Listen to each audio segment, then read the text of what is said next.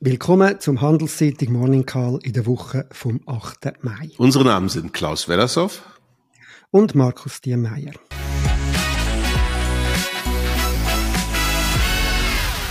Wie immer geben wir Ihnen einen Überblick über die wichtigsten Entwicklungen und Daten aus der Wirtschaft. Starten wir mit einem Blick zurück, Klaus. Ja, und was für eine Woche die letzte Woche war. Ähm, schwierig, ganz viele schwierige Daten. Am Dienstag fing es gerade an mit ganz schlechten Zahlen zur Schweiz. Konsumentenstimmung im zweiten Quartal war wieder erwartend äh, niedrig, sehr niedrig geblieben, nicht wesentlich verbessert, nur ein paar Kommastellen und liegt damit immer noch schlechter als im Tiefspunkt der Finanzkrise. Und direkt darauf gefolgt kam dann die Veröffentlichung der Stimmung der Industrie im Monat April. Die ist nochmals deutlich gefallen und ist jetzt klar im rezessiven Bereich. Also das sieht so aus, als ob all die Berufsoptimisten Kollegen von mir, die immer gerufen haben, die Schweiz sieht keine Rezession, als ob die eventuell nochmal über die Bücher müssten. Nicht schön, wie gesagt. Äh, europäische Inflation gab es auch noch am Dienstag. Die bleibt sehr hoch bei sieben Prozent. Ich glaube, es sind, passiert immer noch genau das, was wir eigentlich in den letzten Monaten, muss man ja sagen, hier besprochen haben, nämlich, dass die Gesamtrate der Inflation fällt wegen der tieferen Energiepreise dass auf der Kernrate, bei dem, wo es wirklich drauf ankommt, das, was die Zentralbanken steuern können, aber relativ wenig passiert. Immerhin ist die in der Eurozone im Monat April um 0,1 auf 5,6, natürlich ein immer noch wahnsinnig hoher Wert, gefallen. Warum finde ich das so gut und kann dem etwas Positives entlocken? Weil damit der klare Aufwärtstrend, den wir in den letzten ja, anderthalb Jahren fast gesehen haben, ist jetzt ein bisschen eingedampft zu sein scheint. Ja, und die, die, die Kernrate ist seit dem November immer gestiegen, also von dort her mhm. wenigstens das erste Mal einmal nicht mehr. Vielleicht noch etwas zu der Schweiz. Eben, du hast es gesagt, der Einkaufsmanager-Index, also die Stimmung in der Industrie ist zusammengeht. Immerhin, Dienstleistungen sind immer noch im positiven Bereich, was ein Hinweis ist, dass mindestens in, in der Innen-Binnenland-Konjunktur es noch ein bisschen besser läuft. Aber auch da die Negativnachricht, das ist nur noch knapp im positiven Bereich und Zweite negative Nachricht, auch die fällt. Anfangsjahr ist sie noch bei 56,7 gewesen, also bei 50 ist Grenze und jetzt ist sie nur noch knapp über 52. Immerhin, Beschäftigung in dem äh, Index zeigt sich noch relativ stabil. Ich glaube, das grosse Thema in der letzten Woche sind die beiden grossen Notenbanken gewesen, die Europäische Zentralbank und das FED. Das FED hat, äh, wie erwartet, den, den Zins leicht angehoben, um ein Viertel Prozent. Äh, auch die EZB hat das gemacht. Bei der, e, bei der, beim FED ist jetzt immerhin die Hoffnung äh, und auch so ein bisschen Hinweis, dass es vorläufig bleibt, dass sie nicht mehr weiter erhöht. Aber ähm, wir haben, vielleicht kommst du dann noch darauf zurück, der Arbeitsmarktbericht vom Freitag ist äh, dann so stark gewesen, dass das vielleicht nicht so sicher ist. Also das heißt, dass das FED doch noch ein bisschen mehr muss erhöhen. Anders bei der Europäischen Zentralbank, die hat schon deutlich gemacht, dass weitere Erhöhungen werden nötig sein. Ja, klar. Müssen, was meinst du zu den Notenbank? Ja, die müssen natürlich auch, die Europäer müssen natürlich noch ein längeres Stück des Weges gehen. Die Amerikaner sind ja schon deutlich über fünf, die Europäer mal bei 3,25 oder 3,75, je nachdem, welchen Zins man nimmt. Ja, die beiden Zinserhöhungen waren so keine Überraschung. Ich, ich sehe es nicht ganz so positiv, oder vielleicht siehst du es auch nicht positiv, aber es klang so ein bisschen, naja, die, zum Glück heben die nicht mehr so stark an ähm, weil der Grund natürlich kein schöner ist. Amerika ist mitten in einer Bankenkrise und wenn die Europäer mhm. jetzt drosseln, obwohl sie ja noch viel mehr machen müssten, deutet das darauf hin, dass es in Europa auch Sorgen gibt, äh, was die Bankenstabilität angeht. Und das mit der Inflation ist in Amerika natürlich, genau wie du sagst, nicht vorbei.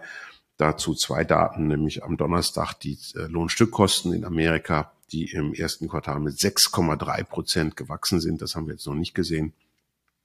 Das ist ja das Lohnstückkosten, das, was übrig bleibt, wenn man von der Inflation äh, die Produktivität abzieht, sozusagen. Also hier sieht das wirklich nach mehr Inflation aus oder länger anhaltend hoher Inflation und oder aber Margendruck. Und für die Finanzmärkte wäre letztes Jahr wahrscheinlich sogar fast noch schlimmer, denn bis jetzt sind die Margen der Unternehmen ja sehr, sehr schön gewesen, was übrigens typisch ist ähm, für einen inflationären Aufschwung und mit der in den anderen Medien häufig kolportierten Gierinflation gar nichts zu tun hat. Und am Freitag gab es dann noch einen ähm, Rücken äh, oder Schuss ins Knie sozusagen für die amerikanische Notenbank. Denn auch der amerikanische Arbeitsmarkt bleibt super stark. Das ist ja eigentlich sehr schön mit 253.000 neu geschaffenen Stellen, Arbeitslosenquote weiter gesunken auf 3,4 Prozent. Ähm, das ist natürlich schön für die Menschen, die Arbeit finden offensichtlich in Amerika, wenn sie Arbeit suchen. Es ist nicht so schön für diejenigen, die sich Sorgen machen um den weiteren Verlauf der Konjunktur, weil auch die Löhne wieder schneller gestiegen sind und auch das wieder in Richtung mehr Inflation weist. Und das kann die amerikanische Notenbank nicht kalt lassen. Und die restlichen Zahlen vom Freitag möchte man am liebsten verschweigen. Ist ja auch sehr viel gewesen letzte Woche, aber das Desaster war also wirklich fast perfekt. Die chinesische Industrie ist wieder pessimistischer geworden. Da hatten wir gehofft, dass wir jetzt tatsächlich den, nicht nur den Boden gefunden haben, was wahrscheinlich immer noch der Fall ist, aber auch wirklich äh, durchstarten können und dass China vielleicht den einen oder anderen positiven Impuls für die Weltkonjunktur setzen kann. Das ist jetzt wieder in Frage gestellt. Und der Auftragseingang in der Industrie in Deutschland ist im März um 10 Prozent gefallen.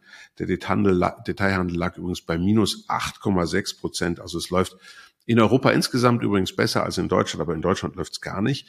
Und Deutschland ist leider wahnsinnig wichtig für unsere Konjunktur und dementsprechend keine schöne Woche.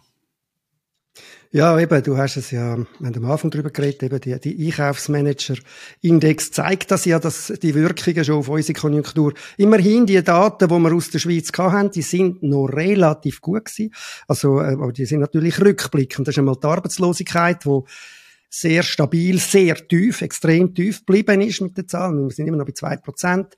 Andererseits die Inflation, die ist äh, mindestens, was man, wenn man Headline, also das heißt die Gesamtinflation anschaut, die ist oben runtergekommen, leicht, von 2,9 auf 2,6 Prozent. Kerninflation, also ohne die volatileren Sachen wie Lebensmittel und Energiepreise, die ist unverändert geblieben bei 2,2 Prozent. Im Vergleich zum Ausland immerhin gut und eben mindestens zumindest äh, auf der Headline-Seite ein bisschen oben runtergekommen. Wie beurteilst ja, du das? Das ist eine Fata Morgana. Das liegt daran, dass wir, das wurde ja auch schon häufig besprochen, so viele vom Staat beeinflusste Preise bei uns haben, sind ja nicht nur die Mieten. Das ist ja gut ein Drittel aller Preise im Warenkorb werden vom Staat mehr oder weniger gemacht. Und wenn man das, wenn man die rausrechnet, dann ist man zwei, bei 2,9 Prozent Kernrate der Inflation und die ist sogar noch gestiegen. Und jetzt kommt ja erst der Mietanstieg. Also ähm, in der Realität ist die Inflation für die Menschen äh, doch deutlich unangenehmer, was da auf uns zukommt. Und das haben wir aber auch hier schon gesagt, im Gegensatz zu dem, was man in Europa erwarten kann, dass da jetzt eben tatsächlich auch bei der Kerninflationsrate ein Marschhalt eintritt, sieht es bei uns in den nächsten Monaten erst noch für Steigerungen aus, mehr Inflation. Ähm, und wenn man das zusammennimmt mit zum Beispiel den bis jetzt doch ähm, im Vergleich zu Gesamteuropa schwächeren Konjunkturdaten der Schweiz. Das muss man eindeutig sagen. Es geht uns nicht besser, es geht uns schlechter ähm, als den äh, Europäern um uns herum. Vielleicht nicht als denen im Norden, aber als den Franzosen oder den Italienern. Ähm, ja, dann, dann, ja, dann ist der Spaß auch nicht mehr so gegeben. Dafür gab es anderen Spaß. Ich glaube, das kann man sagen, nämlich der Wahnsinn der Woche.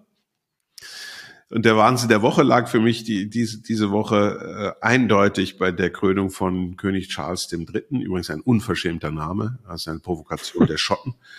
Ähm, wer die englische Geschichte kennt, weiß, dass der letzte äh, legitime schottische König auf dem Thron Charles III. gewesen ist. Also ich verstehe nicht, was den Mann geritten hat, ähm, da nochmal äh, Salz in die Wunde zu streuen. Die Zeremonie komplett aus der Zeit gefallen, überhaupt ein König der sich äh, in der Kirche ähm, da zum König krönen lässt. Das ist also nicht nur undemokratisch, passt also überhaupt nicht mehr zu dem, was wir heute denken und wie wir leben. Prunk und Pracht der vergangenen Glorie. Fast scheint es, als wäre im Mitte, in der Mitte des Brexit-Desasters, also England geht es ja wirtschaftlich noch mal schlechter als den Europäern, äh, als wollte man da noch irgendwas Schönes heraufbeschwören. Rekordinflationen unter den europäischen, unter den großen europäischen Ländern. Also ich, ich weiß nicht, eine Hochzeit finde ich noch nicht schlecht, da wird wenigstens geheiratet, da passiert was und das ist was Schönes, da darf man ein bisschen träumen. Aber so einen alten Mann auf einem Thron sitzend, wie er da mit den Regalien ausgestattet wird, funkelnden Schwertern und so. Ich glaube, das überlassen wir lieber Games of Thrones oder ähnlichem Nonsens und nicht der Realität. Okay, also ich teile deine Einschätzung äh, zu dieser ganzen Krönung. Ich hatte ich verstehe das auch nicht, was da so faszinierend dran ist, warum Menschen da so, so Freude haben an einer so einer, ja, an, einer, Vorstellung von einem König, vor allem in einer Demokratie und in einer Republik. Nicht teilen und ich deine äh, Einschätzung von Nonsens zu Game of Thrones. Ich weiß nicht, ob du die Serie gesehen hast, ich habe sie absolut genial gefunden. Das habe ich gewusst. Darum hast du es gesagt. Okay. Gut, ich habe auch Wahnsinn von der Woche. Es gibt ein paar Sachen, die mir aufgefallen sind. Mal einerseits, wir haben es schon mal vorhin kurz angesprochen, die Bankenkrise in den USA, die weitergeht, die angefangen hat schon anfangs letzte Woche mit der Übernahme von der First Republic, der Rettungsübernahme auf JP Morgan, wo in vielen an die Übernahme von der Credit Suisse durch UBS glichen hat. Dann äh, habe ich äh, relativ verrückt, wie der, der Karl Icahn, der, der, der bis jetzt immer äh, auf andere Unternehmen losgegangen ist äh, und jetzt selber plötzlich äh, Opfer wird von einem Angriff, nämlich von der Hindenburg, dem Shortseller, wo, wo schon Aldani angegriffen hat. Karl Icahn, sein Unternehmen ist dann auch deutlich eingebrochen. Vielleicht nochmal etwas, was nicht Wirtschaft ist, was absolut dramatisch ist und traurig und wahnsinnig, wirklich wahnsinnig. Das sind die Massenschüssereien in den USA. Wir haben das am Samstag wieder gesehen mit neun Toten im, im Bundesstaat Texas, wo besonders laxe Waffengesetze hat. Das ist bereits das zweite Ereignis in einer Woche. Das letzte Mal sind es fünf Tote gewesen. Vor einem Jahr in den USA 19 Tote an einer Primarschule äh, ebenfalls in, äh, in Texas, in Uvalde. Allein seit Anfangsjahr 200 sättige Massenschüssereien in den USA. Finde ich absolut ja. unglaublich. Ja. Aber ja. Kann, kann, die Zukunft nur besser werden, wenn man das alles anhört. Da sind wir schon bei der nächsten Woche. Bisschen kruder Übergang, gebe ich zu. Äh, aus ökonomischer Sicht sehr wenig los. Das ist für einmal ganz gut. Für, für die kann man schreiben, nachdenken und muss nicht immer den Daten hinterherlaufen und schauen, was das heißt. Mittwoch vielleicht der wichtigste Tag. Da gibt's die amerikanische Inflation. Äh, wir wissen, hat die amerikanische Notenbank, das haben wir schon besprochen, ein Inflationsproblem. Wenn man sich das mal vor Augen führt, wie die Kernrate der Inflation eben jetzt schon bald äh, anderthalb Jahre sehr, sehr hoch ist, also irgendwo so zwischen fünfeinhalb und, und sechseinhalb Prozent äh, geschwankt ist. Das macht schon Sorgen, äh, denn das zeigt ja sehr schön, wie langsam oder wie gar nicht die Zinserhöhungen auf die Inflationsentwicklung wirken. Ähm, ich als Ökonom muss natürlich sagen, so ganz überraschend ist das auch nicht, weil ja die in Realzinsen, also dass die Inflation ähm, ja immer noch größer ist als die Zinsen, die hier von den Zentralbanken angeboten werden. Und diese sogenannten negativen Realzinsen, die unterstützen ja das Wachstum eigentlich. Normalerweise macht man das, wenn man die Konjunktur ankurbeln will. Wenn man die Konjunktur bremsen will, wenn man Inflation bekämpfen will, macht man positive Realzinsen. Das sind wir nicht. Aufwärtstrend ist eben auch bei den anderen noch intakt bei uns. Wir haben darüber geredet. In Europa vielleicht ein kleiner Bruch jetzt. Das wäre ganz schön. Aber das Bild ist einfach immer noch schwierig. Vor dem Hintergrund dann am Donnerstag noch die Zinsentscheidung der englischen Notenbank. Auch hier erwartet man wie bei allen anderen ein Viertel Prozent, dann auf viereinhalb Prozent Leitzins. Du hast das angesprochen mit der kleinen Wirkung von der Geldpolitik auf die Inflation.